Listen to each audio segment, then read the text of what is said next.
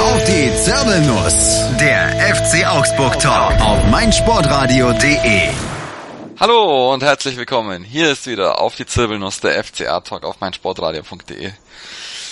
Oh, das war wieder eine bittere Niederlage gegen die Eintracht aus Frankfurt und darüber müssen wir jetzt wieder schnell reden. Ich habe noch einen Gast heute wieder da und das ist diesmal mal wieder der Thomas. Hallo Thomas. Hallo, Servus. Ich bin der Stefan übrigens und alles weitere klären wir dann im nächsten Schritt. Bis gleich. This is GFL Football. Die German Football League. Jedes Wochenende live auf meinsportradio.de. Ja, da sind wir wieder.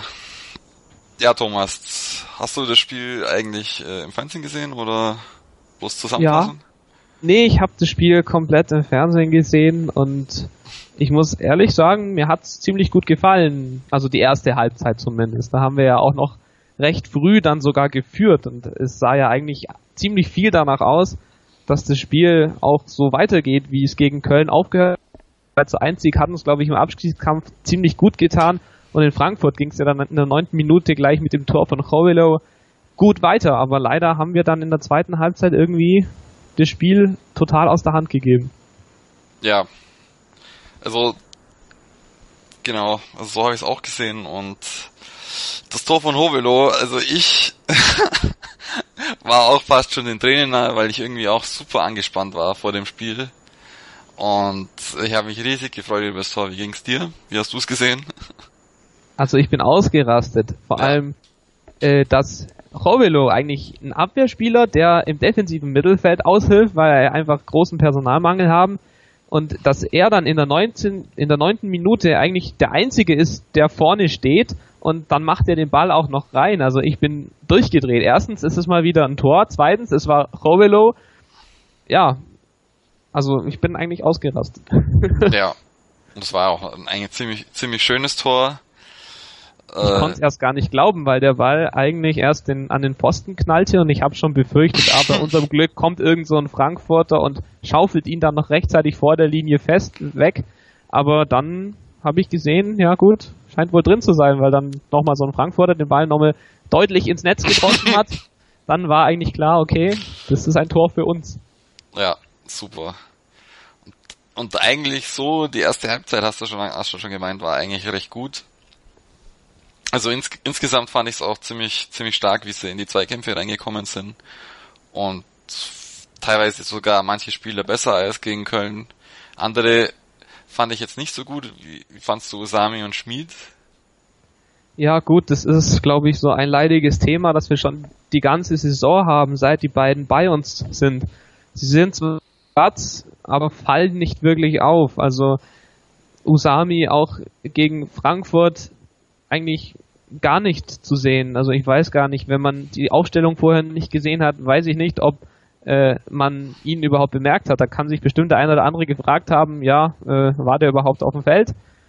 Ähm, er wurde ja dann auch zum Glück ausgewechselt in der 60. Minute schon und durch junges Personal ersetzt, Julian Günther Schmidt, aber der hat auch nicht wirklich viel gerissen, weil ich meine, in der zweiten Hälfte, da war er auch nicht der Einzige, da waren dann einige dabei, die eigentlich nur gewartet haben und geschaut haben, was Frankfurt macht. Aber zurück zu Usami und Schmidt. Ich weiß auch nicht, ob das mit den beiden noch was wird. Also Schmidt war vielleicht ein Tick besser, er hat sich aber trotzdem nicht wirklich durchsetzen können auf der rechten Seite. Aber ich meine, wen soll man sonst spielen lassen? Also so viele Möglichkeiten haben wir nicht, sie zu ersetzen. Ja, ich, was hat es die geschrieben? Ich fand es eigentlich auch äh, Staff, Staphylides und, und vielleicht dann auch Teigl wären vielleicht bessere Alternativen gewesen. Vor allem, wenn man jetzt so, so über ein Spiel reingegangen ist mit sehr defensiven Ausrichtungen und dass man eigentlich zwei zweikampfstarke Spieler sich noch rein, reinholt. Usami hat in dem Spiel dann überhaupt gar, deswegen auch gar nichts gerissen, weil er auch kein, kein wirklich, keine Kraft hat in der ersten, in der Bundesliga da in die Zweikämpfe zu gehen. Und Schmid hat es wenigstens versucht, aber eher so äh, im Sinne von bemüht und auch nicht. Also in der ersten Halbzeit hat das noch gereicht und dann hat äh, Kovac umgestellt und äh, wie schon der, der Felix in den letzten Folgen gemeint hat, Baum hat extrem irgendwie Probleme, wenn der Gegner umstellt, darauf zu reagieren, richtig zu reagieren. Und äh, meistens ist deswegen dann die zweite Halbzeit immer schlechter von uns jetzt mittlerweile. Ich finde auch gar nicht, dass es wirklich was mit äh, Kondition so zu tun hat, sondern einfach, der Gegner stellt um, weil er jetzt die Schwächen von uns kennt und, und wir passen, passen uns nicht an. Irgendwie so ganz komisch. Ja, ich kann mir durchaus vorstellen, dass Baum vielleicht auch eher damit beschäftigt ist, sein System, was er sich vorstellt, einfach in die Köpfe der Spieler ein bisschen reinzukriegen und ist die ganze Zeit am Dirigieren. Vielleicht fällt ihm das auch gar nicht so auf, wie sehr der Gegner jetzt sich unserem Spiel anpasst oder eben so umstellt, dass es uns zu Problemen äh, zwingen kann. Vielleicht ähm, will er die Spieler nicht verwirren, indem er jetzt dann von der Seitenlinie total äh, ins Spiel eingreift, um, um Anweisungen zu geben. Ich weiß auch nicht, ob, ob er das überhaupt wahrnimmt, dass der Gegner was umstellt, wenn er sich eher auf unsere, unser System und seine Vorstellungen konzentriert. Mhm. Ja, ich weiß es auch nicht, aber ein, ein, eine gute Szene, oder zwei, eigentlich zwei gute Szenen waren ja dann trotzdem mit äh, Günter Schmid verbunden, der, der dann zuerst kurzzeitig als Linksaußen und dann als zentraler Mittelstürmer fungiert hat. Ähm, ich glaube, ein, ein, in einer Szene spielt er die Flanke und in einer anderen Szene war, hätte er ja fast das 2-0 machen können. Wie hast du die, die Szene gesehen? Ja, also erstmal, ich halte Günther Schmidt schon für einen talentierten Spieler, weil er ja auch in der U23 äh, recht viele Tore geschossen hat, aber bei uns hat er halt noch nicht so viele Einsatzzeiten gehabt und wenn er sie gehabt hat, hat er sie nicht wirklich äh, nutzen können für sich. Ähm, in dem Spiel in Frankfurt fand ich ihn wirklich, ja, im Vergleich zu G vielleicht sogar den auffälligeren Stürmer dann am Ende. Aber auch wenn seine zwei Aktionen, wie du gemeint hast, nicht wirklich zum Erfolg geführt haben. Ich glaube, den einen Ball, den hat er im Strafraum ziemlich leicht äh, verdaddelt.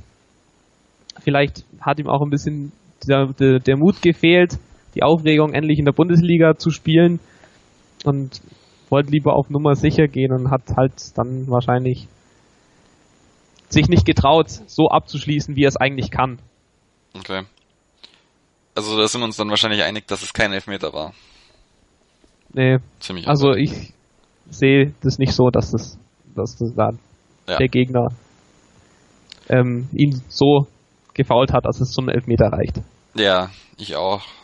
Man muss der Vollständigkeit halber erwähnen, dass es dann da auch Diskussionen gab. Ja, ja gibt's ja immer. Ja, ja. ja gut, wenn du jetzt 2-0 in Führung gehst, dann äh, ja, ich meine, er läuft, er läuft alleine in den Strafraum und ein Abwehrspieler verfolgt ihn, aber er fällt halt auch einfach zu leicht. Also ich glaube, er wäre um den Torwart rumgekommen, wenn er einfach weitergelaufen wäre, aber wie gesagt, ihm hat einfach der Mut gefehlt, deswegen hat er sich halt eher auf den Boden geworfen, als zu kämpfen und den Ball vielleicht am Torwart dann vorbeizuspielen. Naja, vielleicht macht das nächstes Mal ja besser. Ja. Ja, und dann, dann ging es so weiter. Und irgendwie ist dann in der zweiten Halbzeit auch Frankfurt immer mehr gekommen, haben dann die, äh, die gute Spieler reingebracht und irgendwie sind wir dann auch gar nicht mehr hinten rausgekommen. Und dann fällt das 1-1. Wie hast du das 1-1 gesehen? Ja, also ich konnte es nicht wirklich fassen, weil ich habe schon die ganze zweite Halbzeit gemerkt, ah, Frankfurt ist stärker, Frankfurt will es auch mehr und dann fliegt da der Ball erst von links nach rechts und dann kommt von rechts die Flanke und dann sind zwei Innenverteidiger äh, von uns, die da eigentlich nur im Ball zuschauen können, wie er an ihnen vorbei oder oben drüber fliegt. Also die sahen wirklich sehr unglücklich aus, hinter Egger und dann so. Die hätten vielleicht beide die Möglichkeit gehabt, den Ball zu klären, aber sind halt nicht entscheidend an den Ball gekommen. Dann ist Hitz auch noch am Ball dran. Ich habe schon gedacht, ja, vielleicht schafft der es noch irgendwie, den da rauszuholen, aber dann war er halt irgendwie doch im Tor. Das war so irgendwie so ein blödes Kullertor. Ich konnte es nicht fassen, aber es hat sich irgendwie die ganze Halbzeit schon abgezeichnet, dass Frankfurt am Drücker ist und wahrscheinlich ist nur noch eine Frage der Zeit ist, bis das nächste Tor fällt oder das erste Tor für Frankfurt. Mhm. Ich habe mir jetzt vor, vor der Sendung noch mal kurz die Wiederholung angeschaut Und es ist leider tatsächlich eher so sogar noch, dass es ein Stellungsfehler von Danzo ist, weil er theoretisch bis, bis zu der zweiten Flanke eigentlich an Fabian dran ist und sich eher an ihm orientiert und erst dann beim Kopfball von, von Chandler wieder von, rechts rein äh, orientiert er sich zu sehr zum Ball. Und er hätte eigentlich durchlaufen können und Fabian sich zwischen Fabian und dem Ball stellen können und dann wäre es vielleicht äh, nicht passiert. Deswegen auch auch wieder bisschen bisschen tragisch. Und und Hitz hat jetzt irgendwie für mich auch die letzten paar Spiele irgendwie also gut, das, das, Problem ist natürlich, dass die Bälle immer, mittlerweile bei uns immer sehr nah vom Tor oder nah, vor, also schon im Strafraum erst ko kommen und dass dann Hitz wenig auch noch ausrichten kann, aber irgendwie dies, die, diese, das gute Händchen, wo er in den letzten Saisons immer hatte und dann diese unglaublichen Tore noch rausgeholt hat, das hat jetzt diese Saison gar nicht irgendwie. Oder, oder sehe ich das? Ja, aber es, es ist jetzt auch nicht so, dass er die Sachen, die er halten muss, nicht hält. Also ich mhm. meine, er macht schon seinen Job, klar, die ein oder andere unmögliche Situation, die er vielleicht in der Vergangenheit gehalten hat, die war halt diese Saison noch nicht wirklich da. Aber ich glaube, ich würde ihm da keinen Vorwurf machen, weil ähm, bei den letzten Gegentoren, die wir so bekommen haben, waren es eigentlich immer die Abwehrspieler, die mm. schlecht ausgesehen haben oder auch durch individuelle Fehler. Wenn man auf das Frankfurt-Spiel ein bisschen zurückschaut, dann so, der hat irgendwie was abbekommen, ein paar Minuten bevor das Tor gefallen ist. Ich habe eigentlich schon gedacht, gut, der ist verletzt, der muss jetzt raus. Ich habe auch schon Janka zur Bank rennen sehen. Ich dachte eigentlich, die wechseln jetzt bald. Ähm, vielleicht war er wirklich noch ein bisschen angeschlagen, weil, weil wirklich seit seiner Verletzung, seit er angeschlagen war, dann so, die, war er wirklich nicht wirklich so stark wie vorher im Spiel. Und er sah ja, es war ja nicht das einzige Tor, bei dem er unglücklich mhm. aussah. Ja, ja, dann kommen wir nämlich dann zum, zum Siegtreffer, zum 2-1. Äh, Fabian kommt da in der Mitte, dann äh, kriegt den Ball und hat eigentlich noch zig FCA-Spieler vor sich und läuft dann auf Danzo zu und Danzo versucht sich dann äh, ihm auf dem Boden den Ball abzunehmen und Fabian zieht ab und hat dann Glück, dass er Hinteregger am Hinterkopf erwischt und der Ball genau wieder vor seine Füße landet. Füßen landet. Kann dann abziehen. das ist natürlich ja. Tragisches Tor.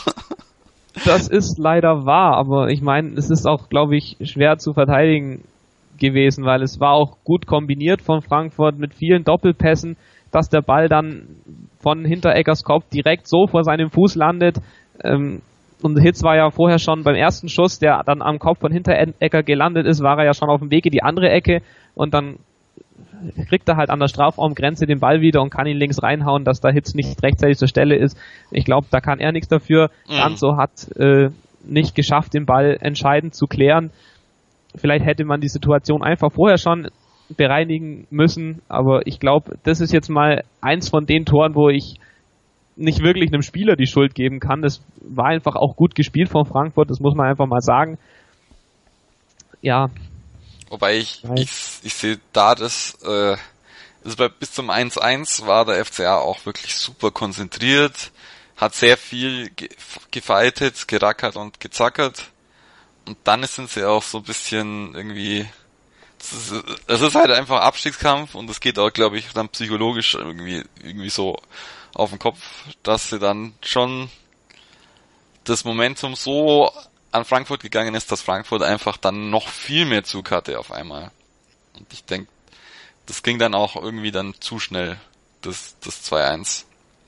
Natürlich, vor allem, ich glaube, die waren, das ganze Spiel darauf äh, war ausgelegt, sie sind früh in Führung gegangen und dann haben sie einfach nur noch versucht, das Ergebnis irgendwie zu halten und über die Zeit zu bringen. Ähm, in der ersten Halbzeit vielleicht noch ein bisschen weniger als dann in der zweiten Halbzeit, wo sie eigentlich nach vorne gar nichts mehr äh, wirklich erreichen konnten. Klar, Frankfurt wurde auch stärker, aber es war auch nicht irgendwie zu sehen, dass äh, die Motivation da ist, noch ein Tor zu schießen. Und das, das ist halt immer doof, weil sowas rächt sich dann. Und äh, nach dem 1-1, wo eigentlich spätestens dann der äh, entscheidende Impuls äh, hätte kommen müssen, um zu sagen, gut, wir haben jetzt so lange geführt, wir machen eigentlich gar kein so schlechtes Spiel, äh, warum geben wir uns jetzt mit einem 1-1 zufrieden, warum machen wir nicht noch mehr nach vorne? aber irgendwie scheint dieses Gegentor die Mannschaft so getroffen zu haben oder ich weiß auch nicht, ob sie dann gesagt haben, gut, dann spielen wir halt 1-1. Auf jeden Fall war da überhaupt nichts zu erkennen, dass sie sagen, gut, das Tor hat uns jetzt getroffen, jetzt spielen wir nach vorne, jetzt kämpfen wir wieder ein bisschen mehr, es hat uns wachgerüttelt. Sie haben irgendwie weitergemacht wie bisher und Frankfurt hat sich gedacht, gut, jetzt haben wir schon ein Tor. Ich glaube, jetzt wollen wir den Sieg. Und dann haben sie halt mehr gemacht als der FCA und natürlich waren sie dann auch erfolgreich. Also gerade Fabian, der wollte es einfach. Man mhm. hat gesehen, er Doppelpass rennt weiter, Doppelpass nochmal, Schuss, nicht aufgegeben, weiterkämpfen, nochmal schießen, drin ist er. Und sowas gibt's beim FCA halt nicht. Wenn, also das ist in letzter Zeit wirklich öfter zu sehen, dass dann lieber gleich protestiert wird, wenn irgendwas nicht geklappt hat oder dass einer auf dem Boden liegen bleibt, anstatt aufzustehen und weiter zu kämpfen. Und sowas ist halt schade und sowas sehen auch die Fans, sowas merken die. Und ich kann auch vielen Frust, den man so in Foren und im Internet und so weiter liest, kann ich auch wirklich nachvollziehen, weil der Kampf und die Leidenschaft, die uns eigentlich in den letzten Jahren immer so ausgezeichnet haben, die sind irgendwie nicht wirklich zu sehen in den letzten Spielen. Mhm. Das Köln-Spiel jetzt mal ausgenommen, weil wir da gewonnen haben, aber ich glaube selbst, wenn man das Köln-Spiel mit anderen Spielen vergleicht aus den letzten Jahren, äh, hat man auch einen Unterschied gemerkt. Ja, wobei es war halt dann trotzdem nach den drei Niederlagen auf jeden Fall im Kontrast dazu dann schon äh, ziemliche Steigerung. Natürlich, ich glaub, aber da, ich glaube, das ist dann in dem Moment jetzt wenigstens dann wichtiger gewesen. Klar, Köln hatte aber auch ehrlich gesagt keinen guten Tag. Ich glaube, mhm. wenn die besser drauf gewesen wären, hätten die uns auch noch vor größere Probleme stellen können, als sie es dann letztendlich getan haben. Ja gut, man muss ja eigentlich auch sehen, dass es dann ziemlich stark eingeknickt ist in der zweiten Halbzeit und man dann mit zwei Spielern weniger das gerade noch so über die Runden ge gebracht hat. Ja, aber echt. das war ein Nervenkitzel. Ja, ja, das muss ja. ich noch dazu sagen, jetzt zu dem Frankfurt-Spiel. Also, das, ich kann mich fast gar nicht mehr dran erinnern, weil mich so ein Spiel noch so fertig gemacht hat. Also Köln war auch schon anstrengend, aber ich fand Frankfurt jetzt nochmal doppelt anstrengender, weil Köln hattest du sehr lange diese 2-0-Führung, die, die relativ sicher war. Und da hattest du jetzt hier in Frankfurt nur diese 1-0-Führung. Und äh, dann auch nicht irgendwie im Stadion halt bisschen Bier, damit ich bisschen lockerer bin, sondern halt stock, stock nüchtern daheim vom Fernseher und ganz, es ist einfach, ich bin immer nervöser geworden, habe die ganze Zeit auf die auf die Uhr, Uhr geschaut und dann okay, nur noch nur noch 20 Minuten, nur noch 15 Minuten, nur noch 13 Minuten und dann fällt der Ausgleich. Ja. Das Schlimme war ja, dass es auch eigentlich sich die ganze Zeit schon angedeutet hat. Mhm. Also gerade wenn du sagst nüchtern, musst du das ertragen, wie, wie, du wie die wie die Frankfurter immer mehr machen, immer stärker werden und der FCA sich nicht dagegen wehren kann oder wehren will, wie auch immer man das jetzt sehen will es war eigentlich von Anfang an nur eine Frage der Zeit, bis das Tor fällt, meiner Meinung nach. Und das ist halt ein bisschen schade. Ja, wobei, also meiner Meinung nach, wenn er, wenn er, wenn er Staphylides vielleicht bringt und, und Teigl, also, oder irg irgendwie zum Beispiel auch, ja gut, wenn er das checkt, dass dann so angeschlagen ist und dann halt da irgendwie auf der Position wechselt und dann irgendwie Hobilo nach hinten nimmt, irg irgendwas Sinnvolles halt macht, wäre es vielleicht, also äh, äh, es fehlt halt auch ein bisschen so der Antrieb.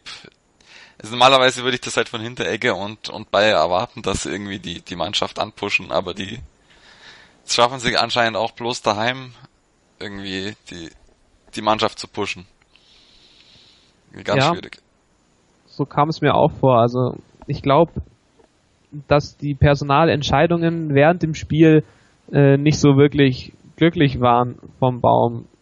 Ähm, ja, ob die Startaufstellung gut war oder nicht, sei es mal dahingestellt. Ich mhm. meine, Usami und Schmid haben ja in den letzten Spielen auch schon gespielt und nicht wirklich geglänzt. Vielleicht hätte man da schon was ändern können.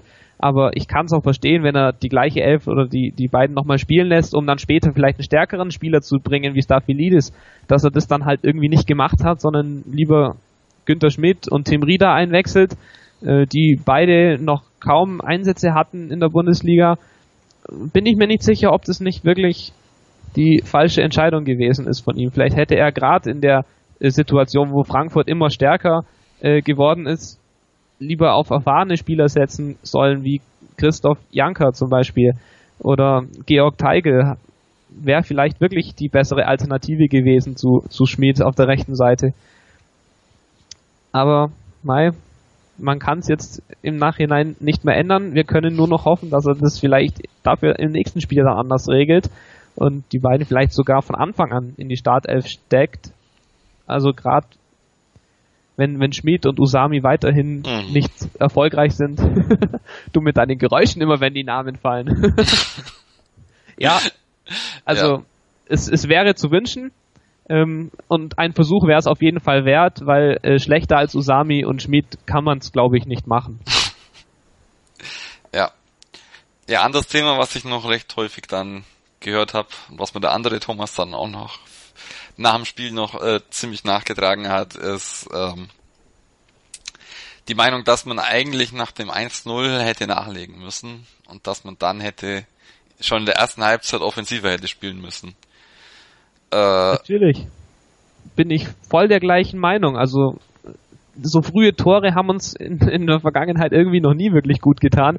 Äh, sie, sie motivieren einen kurz, aber dann fühlten sie sich, glaube ich, zu sicher. Und diese Sicherheit, die kann eben dann auch nach hinten losgehen. Also wenn man 1-0 führt, muss man als FC Augsburg einfach weitermachen und, und nachlegen, weil äh, der Gegner ist dann derjenige, der was tun muss und wir sind diejenigen, die was tun können. Aber tun können heißt nicht, wir stellen uns hinten rein und warten, bis wir das Gegentor kriegen, sondern tun können heißt, wir spielen so weiter, wie wir angefangen haben, ähm, gehen vielleicht nicht ganz volles Risiko, so wie es der Gegner machen muss, weil er muss ja noch ein Tor schießen, aber äh, stellt sich auch nicht hinten rein und wartet, bis es soweit ist.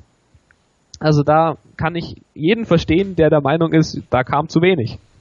Ja, also ich, ich fand, äh, das war so, so von der taktischen Aufstellung war es richtig, dass man hinten reinstellt und dann halt versucht auf Konter zu gehen und dass es eher, eher jetzt äh, mittlerweile so bisschen auch äh, zu hohe Anspruchshaltung an die Mannschaft ist, beziehungsweise eher auf die, wenn man die, die Spieler, die aufgestellt sind, können das, äh, das auch nicht leisten können. Also das, das kommen wir jetzt wieder zu Usami und Schmid.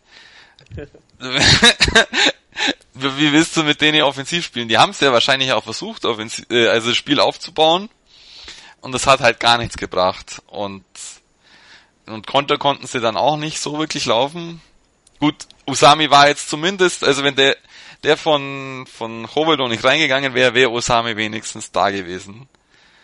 Aber ansonsten, das war eine seiner wenigen guten Szenen, dass, er, dass er dem 1-0 zu sehr nah dran war. Und sonst finde ich halt, ja, was willst du mit der, mit der Mannschaft machen? Also, gut, ich hätte natürlich ganz anders aufgestellt und dann wäre es vielleicht nicht so schwierig, das Spiel aufzubauen. Vor allem, wenn Wen du jetzt, hättest wenn du von Anfang an spielen lassen? Ja, auf jeden Fall Staphylides. Weil dann, du hast anstelle ja dann... Anstelle von Usami oder anstelle von Max? Anstelle von Usami auf jeden Fall. Und vielleicht Teigl auch. Weil dann Teigl hast, wenn du jetzt eher auf Konter spielst, wirst du eh den schnellen Spieler haben. Und, okay, äh, Schmid hat wenigstens die guten Freistöße, aber die haben, und hat er ja jetzt gegen Köln dann auch auf äh, Hintereggers Kopf gebracht wäre jetzt auf jeden Fall eine Option gewesen. Aber wenn dann noch äh, Staphylidis dazu hast, hast dann wenigstens die Option. Es waren auch in der ersten Halbzeit recht viele Freistöße. Das habe ich schon so ein bisschen mitgezählt. Um, um den, den Frankfurter Strafraum rum. Und wenn dann zwei, zwei mit unterschiedlichen Füßen hast, der, der eine, der dann die Flanke schlagen kann und der andere direkt machen kann, hast du da wenigstens was.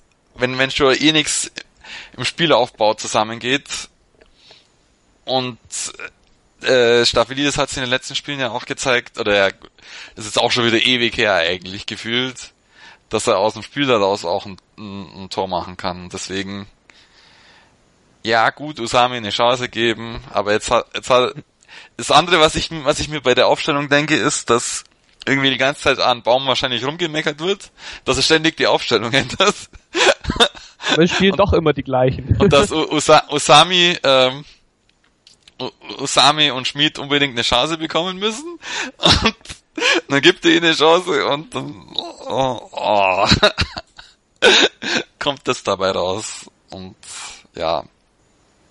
Ja, aber die Frage ist, ähm, warum lässt er immer Schmid auf der rechten Seite spielen, immer wieder, wenn äh, Teigl für viele der bessere Mann ist, der ein bisschen motivierter ist, der vielleicht mit seiner Schnelligkeit ein bisschen mehr erreichen kann als Schmid.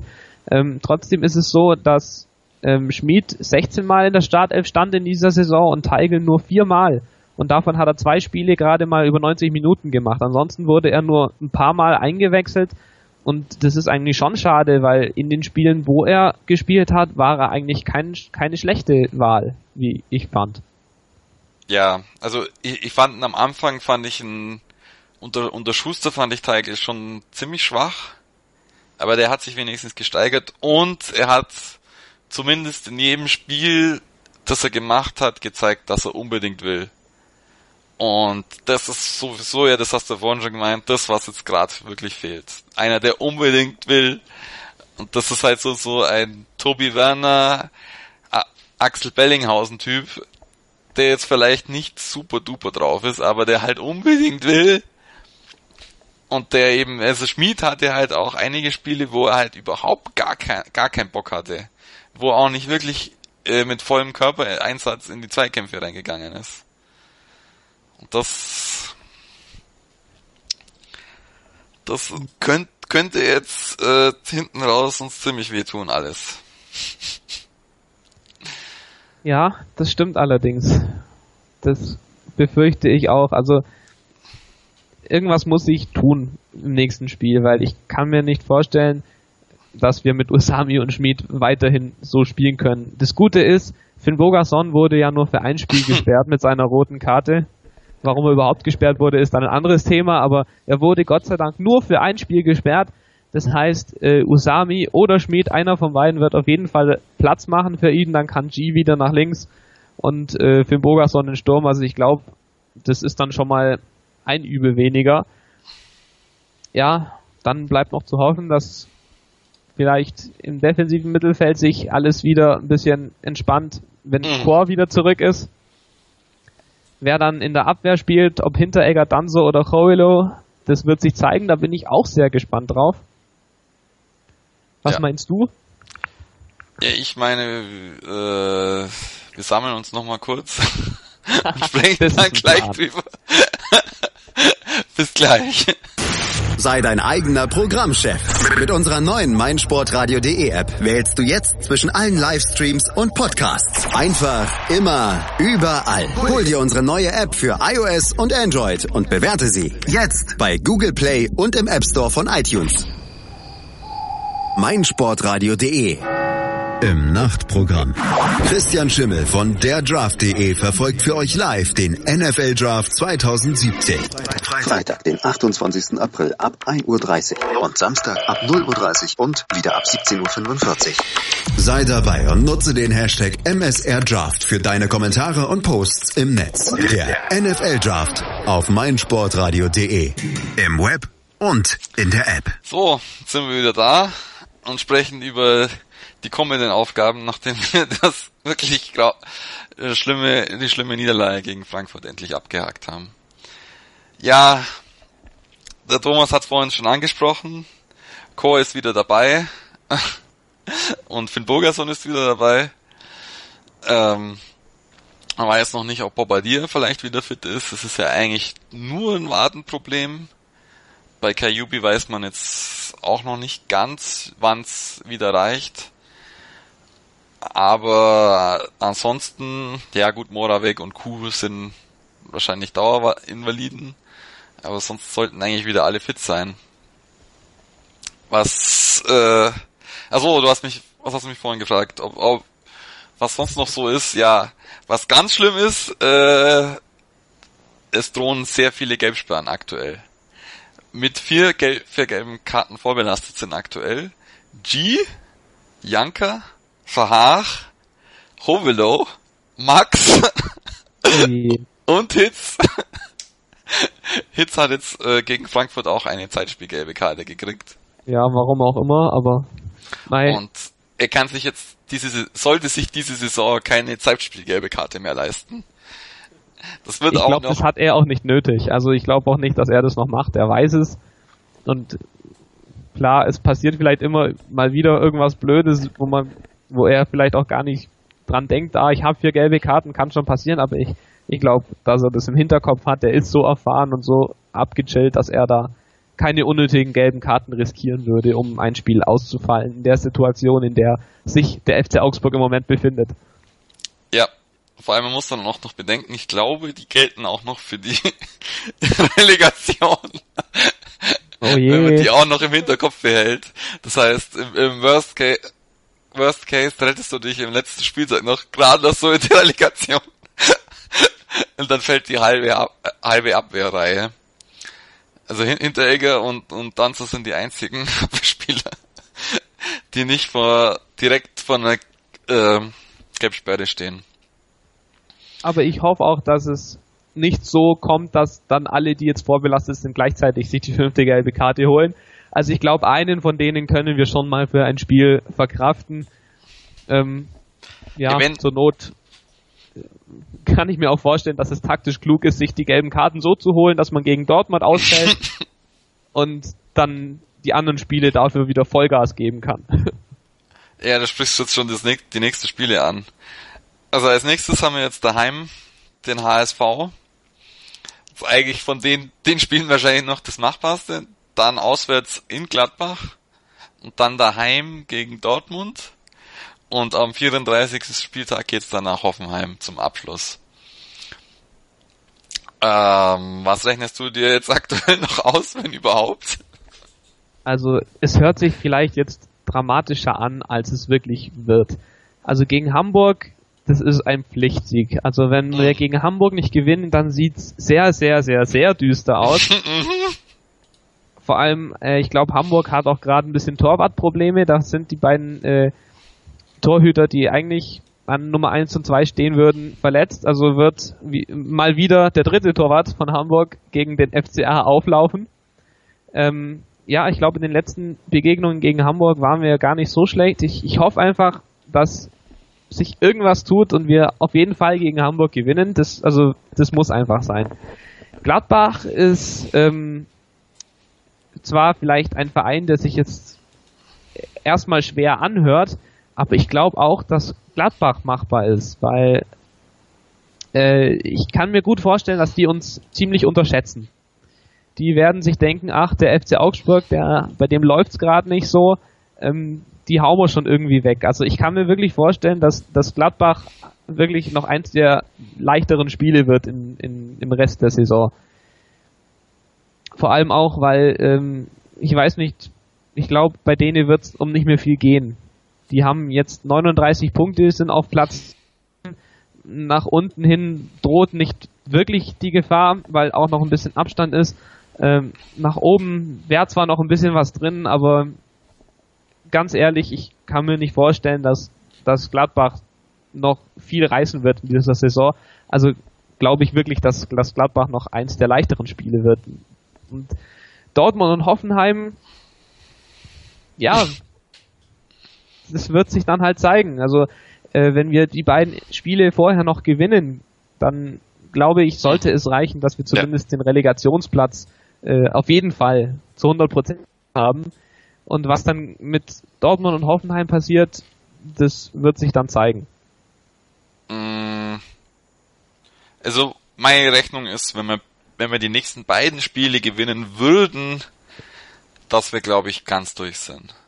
Weil. Das wäre natürlich sehr zu wünschen. Weil nämlich, dann sind wir, also mit einem Sieg jetzt gegen HSV sind wir vorm HSV. Und der HSV spielt dann als nächstes gegen Mainz daheim. Dann gegen Schalke, kann uns Weinziel helfen. Und dann am letzten Spieltag gegen Wolfsburg. Das heißt, gut, aber ganz ehrlich, Mainz ist auch äh, da unten drin. Also wenn der Hamburg dann gegen Mainz gewinnt, kann sein, dass äh, sie wieder ein bisschen vorankommen und meinen, ja gut, solange Mainz dann unter uns steht, ist das nicht so schlimm. Genau. Aber Schalke würde ich mich in dieser Saison auch nicht verlassen. Also die, ja. die sind ja mal gut und mal überhaupt nichts. Deswegen, also Yeah. ich würde mich da nicht wirklich drauf verlassen. Ja, aber es ist halt dann die Ausgangssituation, dass du erstens dann einen ziemlich großen Satz nach vorne machst. Weil du hast dann mit, mit zwei. Siegen hättest du 38 Punkte, das ist schon sehr viel Holz. Hast, also mit 38 Punkten hast du eigentlich auch den, den Relegationsplatz sicher. Und Wolfsburg gurkt auch noch unten mit rum. Das heißt, wenn du, es kann, äh, also eine, also mit zwei Siegen hätte, hättest du eventuell eine Konstellation, dass du vor Hamburg und dem HSV stehst vor dem, vor dem letzten Spieltag und wenn die dann gegeneinander spielen, können, kann bloß einer an uns vorbei. Ja, es wäre zu wünschen. Aber dazu muss man natürlich erstmal Zwei Spiele Spiele gewinnen. gewinnen, Also die ich, wir brauchen. Ich würde sehr, sehr, sehr ungern auf den letzten Spieltag in Hoffenheim ankommen lassen. Sagen wir es so. ja, ich hätte, also mein, die, die Wunschkonstellation wäre schon von mir, äh, oder eine Traumkonstellation ist eben genau dieses, dass du am 33. Spieltag äh, zwei Punkte vor Wolfsburg und den HSV stehst und dann rechnerisch es nicht mehr möglich ist. Und was ich mir aber denke ist, HSV ist natürlich von den vier Spielen strukturell das Wichtigste. Und äh, ich denke aber statt Gladbach, dass vielleicht Dortmund zumindest ein Punkt drin ist, weil was mir auch auffällt, ist diese Saison, was auch ziemlich einen Unterschied macht. Oder jetzt also vor allem hinten raus in dem Abstiegskampf, dass wir daheim zumindest dann in diesen Schlussminuten noch einen Zug reinbekommen. Und das hat jetzt, das hat, das war auch wirklich dann der Unterschied gegen, gegen Frankfurt, dass da dann eher das Frankfurter Publikum richtig äh, Rabatz gemacht hat und unsere immer, immer kleiner geworden sind. Und jetzt gegen Köln, gut haben sie es natürlich, dann war es natürlich mit dem Schiedsrichter, aber gleichzeitig auch allgemein waren sie dann auch ag- aggressiver und mit mehr Power drin. Und ich denke, dass du selbst wenn du gegen Dortmund in Rückstand gerätst, wenn es nicht allzu hoch wird, dass du es vielleicht sogar noch so hindrehen kannst, dass du zumindest ein Unentschieden rausholst. Es Oh. wäre sehr zu wünschen, aber ich bin mir da nicht sicher, weil Dann hast du Ähm. aber vielleicht bloß vier Punkte jetzt aus den vier letzten vier Spielen. ja, schauen wir mal, was, was sich da oben an der Tabellenspitze noch so tut. Vielleicht will Dortmund ja noch was reißen und Leipzig vom Platz 2 verdrängen oder auf jeden Fall äh, Hoffenheim fernhalten. Also ich, ich glaube nicht, dass, dass die Dortmunder sich das nehmen lassen, gegen den FCA alles zu geben und es wird wirklich sehr, sehr schwer gegen Dortmund. Also ich würde mir da ehrlich gesagt keine großen Hoffnungen machen. Er muss jetzt dazu sagen, ja gut, es ist ja aus der Champions League draußen. Aber im Pokal sind sie, sind sie noch im Pokal? Eigentlich schon gegen Bayern jetzt, oder? Nee, sie sind draußen. Wer spielt jetzt gegen Bayern im Pokal? Doch, Pokal-Halbfinale gegen die Bayern Okay. am Mittwoch, am 26. Okay. Genau. Und ähm, das heißt, sie sind da noch so ein bisschen involviert. Ach so, sie spielen sogar noch am einen Spieltag vor uns, am 32. Spieltag spielen sie gegen Hoffenheim. Ich, wenn sie das gewinnen, könnte es sein, dass sie äh, das für sich entschieden haben, dass sie Platz 3 sicher haben und dass das dann nur noch Schaulaufen ist. Beziehungsweise, wenn sie gegen uns gewinnen,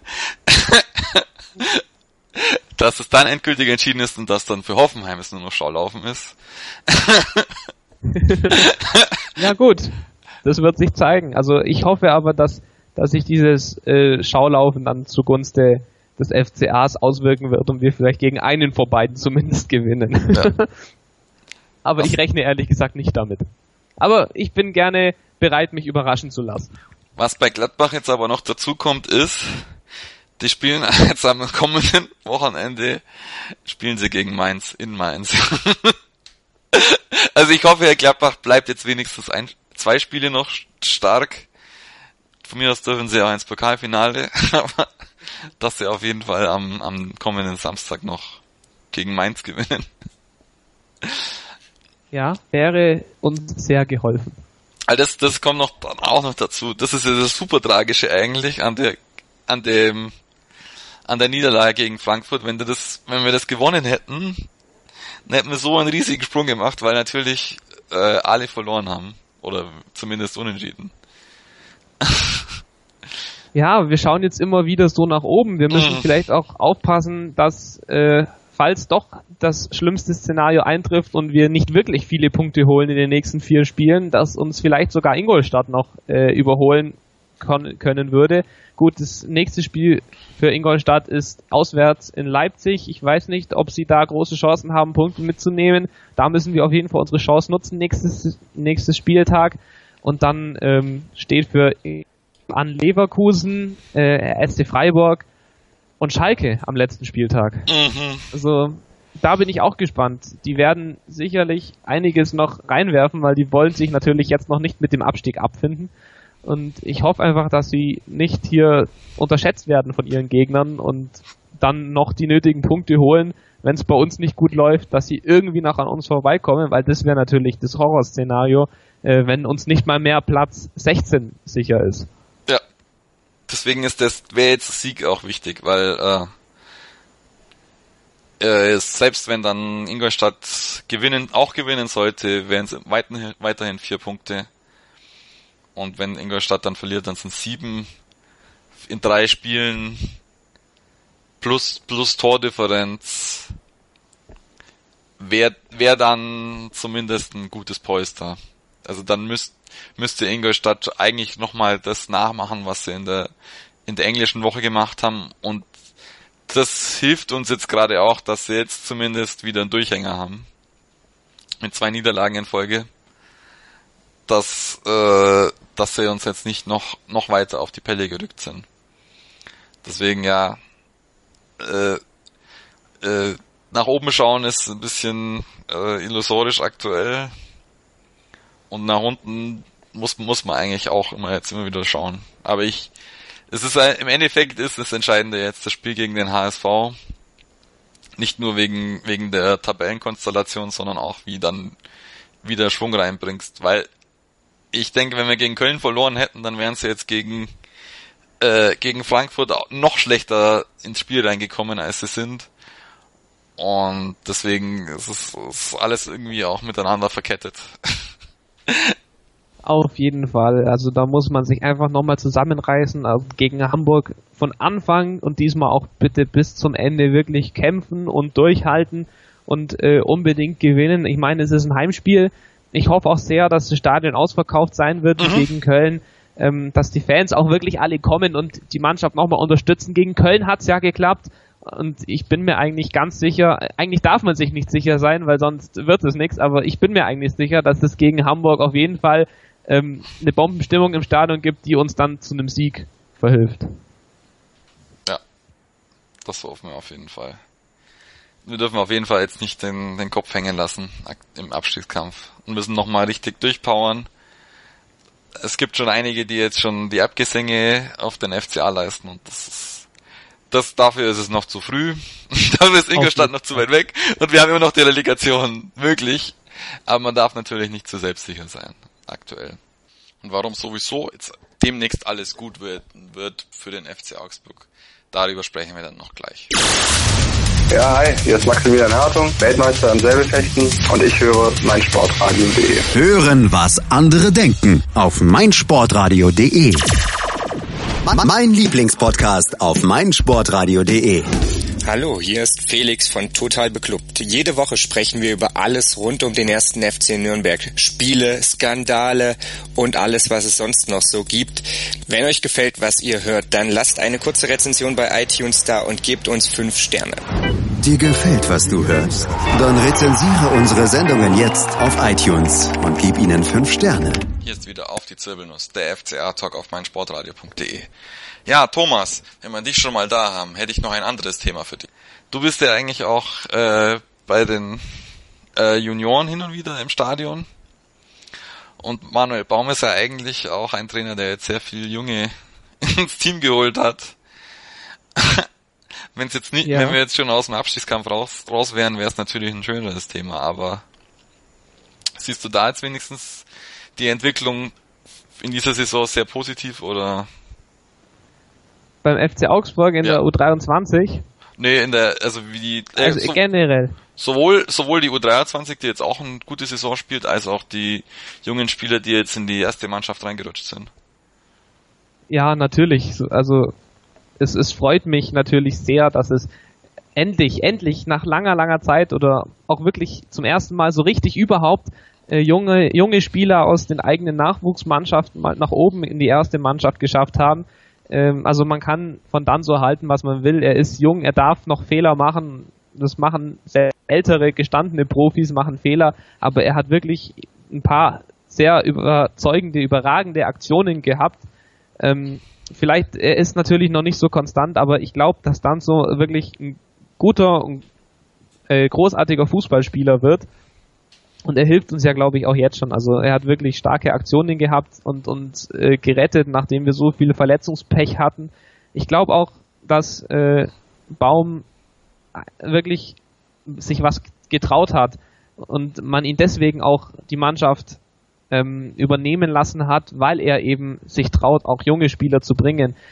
Gut, er steht jetzt zwar in der Kritik, weil er nicht so viel Erfolg hat, aber ich glaube, das ist die Philosophie, die der Verein ihm vorgegeben hat und mit ihm halt auch durchziehen will, dass viele junge Spieler aus den eigenen Nachwuchsmannschaften in den nächsten Jahren zum Profiteam kommen und das hat bei Weinziel überhaupt nicht funktioniert. Er hat ja äh, selbst Spieler, die eigentlich schon seit mehreren Jahren immer im Profikader waren, nicht zum Zug kommen lassen. Also die haben selten ein Bundesligaspiel gemacht bei Markus Weinziel. Wir haben Erik Tommy verliehen, weil er nie eine Chance gehabt hätte, bei Weinziel oder auch bei Schuster danach wirklich zum Einsatz zu kommen.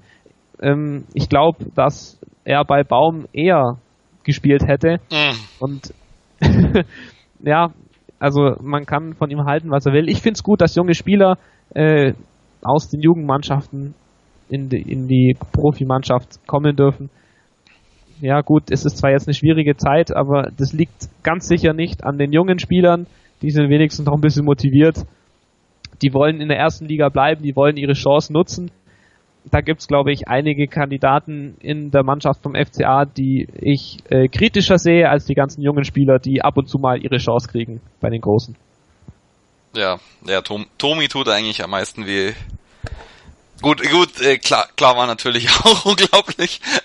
Aber Tom, Tomi, ich denke, der hätte auch bei Schuster dann nach den ersten paar Spielen von Schmid und der Verletzungsmisere dann auch seine Chance bekommen und hätte jetzt bestimmt auch schon 20 Spiele oder so auf dem Buckel. Ja gut, das kann, das kann natürlich sein, aber ich meine, er spielt ja auch eine, eine äh, sehr gute Saison.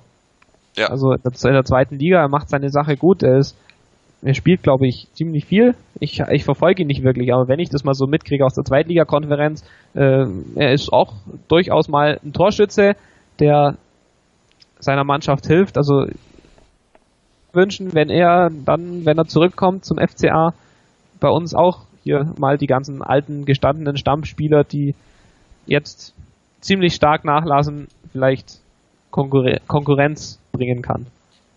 Ja.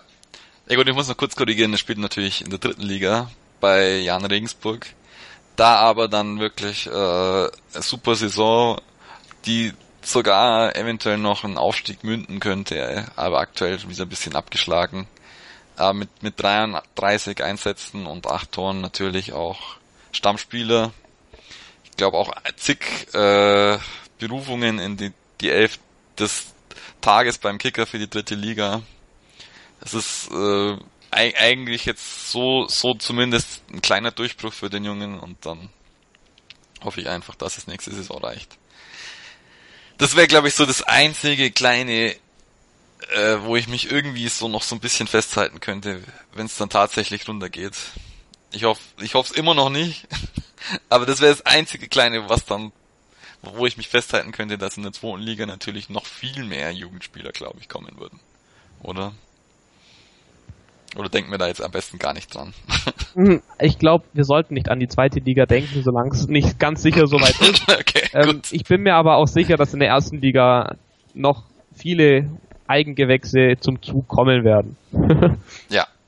Ja, jetzt haben wir auch so mitverfolgt, was jetzt äh, alles in die in die Nachwuchsmannschaften nachberufen wird, auch von der Nationalmannschaft und so weiter. Da kommt jetzt recht viel nach oben rauf. das wird sehr spannend in den nächsten Wochen. Ja gut, Thomas. Dann gehen wir mal an die Tipps für das Spiel gegen den H das fast alles entscheidende oder vorentscheidende Spiel gegen den HSV. Was denkst du, wie geht's aus? Also ich habe schon gesagt, wir brauchen volles Haus, wir brauchen volle Unterstützung, wir brauchen drei Punkte und ich bin mir auch ganz sicher, dass das gegen Hamburg klappt. Und ähm, nachdem wir in den vergangenen äh, Jahren auch immer mal wieder den dritten äh, Torwart von Hamburg bei uns zu Gast hatten im Stadion, glaube ich, äh, dass wir auch dieses Mal erfolgreich sind. Es ist ein gutes Zeichen meiner Meinung nach, dass die beiden ausfallen. Also ich glaube, wir gewinnen mindestens 1 zu 0, aber ich wünsche mir ein 3 zu 0. Du denkst, dass wir kein Gegentor kriegen? Also es wäre mm, uns sehr zu wünschen. also ich, ich, das Gegentor ist eher nicht so meine Sorge. Das, glaube ich, ist leichter als drei Tore zu schießen, weil wer soll die machen? Also zurzeit ist es ja eher unser Problem, da vorne wirklich mal den Ball unterzubringen. Das machen ja meistens die Abwehrspieler und die sollen ja die Null halten hinten. Also mal schauen, was Finn Bogason macht, wenn er wieder dabei ist. Ja, ja gut, der ist jetzt mittlerweile auch halber Abwehrspieler. Also ich hoffe, dass das auch drei Tore werden. Hoffentlich spielt Finn Bogerson, hoffentlich spielt vielleicht sogar Bobadilla wieder. Und dann schießen wir auch drei Tore und kriegen ja trotzdem irgendwie wieder eins rein. Aber haben genügend Tore vorher geschossen. Genau. Ist mir auch recht. okay. Ja, dann sind wir schon wieder am Ende der Sendung. Äh, Thomas, wo kann man dich am besten erreichen in Social Media? Ich bin natürlich auf Twitter at thomas-fca. Okay. Äh, mich könnt ihr auf Twitter unter @obstra erreichen. Die Zirbelnuss könnt ihr unter @msrzirbelnuss erreichen. Äh, die Zirbelnuss gibt es auch auf Facebook. Ihr könnt die Zirbelnuss am besten im SRSS-Feed abonnieren. Wir sind auch immer wieder in der äh, Spieltagsvorbesprechung zu Gast. Christel und ich und könnt ihr auch jetzt mittlerweile die, die Spiele einzeln anhören. Und dann hören wir uns hoffentlich nächste Woche dann wieder mit einem Sieg für den FC Augsburg gegen den HSV. Und bis dann. Und nur der FCA. Motorsport auf meinsportradio.de wird dir präsentiert von motorsporttotal.com. Schatz, ich bin neu verliebt. Was? Da drüben. Das ist er. Aber das ist ein Auto. Ja, eben. Mit ihm habe ich alles richtig gemacht. Wunschauto einfach kaufen, verkaufen oder leasen. Bei Autoscout24. Alles richtig gemacht.